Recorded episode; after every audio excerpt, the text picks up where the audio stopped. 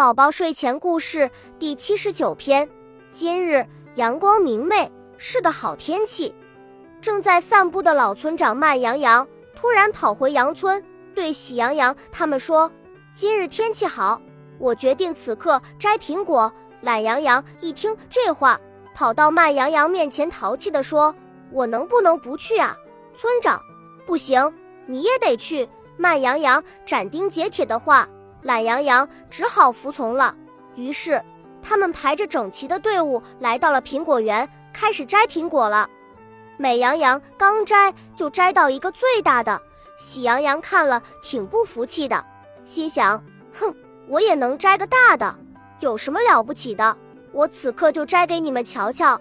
喜羊羊就爬上一棵苹果树上头，左看看右看看，也望不到。转眼一看，美羊羊。他的篮子里已经满满的，都快装不下了。再看看自我，光会说大话。我的篮子里怎样一个也没有呀？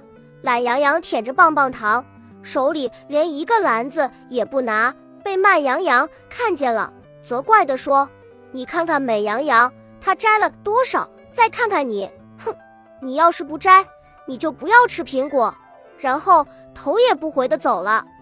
懒羊羊一听这话。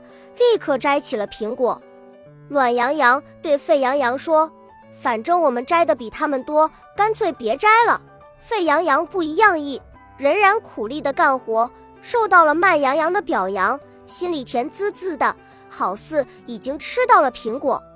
时间好快，转眼就到了晚上，大家就依依不舍地离开了苹果园，回家开开心心地吃苹果了。